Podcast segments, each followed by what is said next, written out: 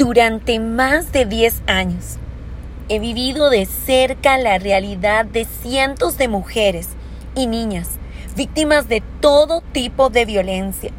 que no solo proviene de sus esposos o parejas, sino también de otros hombres y de las mismas mujeres y niñas. He podido caminar con ellas, comprender su sufrimiento y ver las terribles consecuencias sobre sus vidas y sus familias porque también lo viví en carne propia. Pero más allá de las heridas y las cicatrices que deja, soy testigo de nuestra capacidad para levantarnos, sobreponernos, dejar atrás los efectos de tan nefasta conducta, derrotar ese ciclo de violencia y esa situación que nos impide crecer y superarnos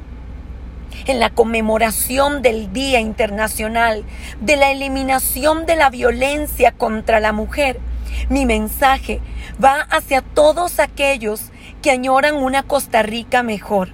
Mi invitación es para que juntos levantemos los pilares para comunidades respetuosas de la dignidad y promotoras de la paz,